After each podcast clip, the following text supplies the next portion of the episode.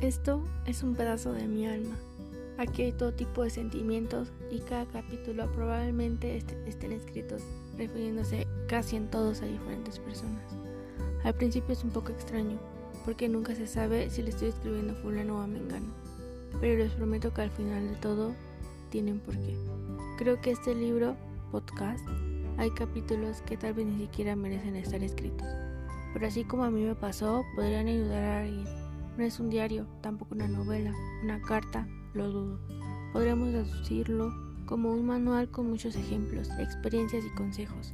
Así como a mí me ayudó a escribir esto, que ahora tienes en tus manos, te prometo que no te vas a arrepentir. Un saludo y no olvides, eres la persona más bonita que conozco.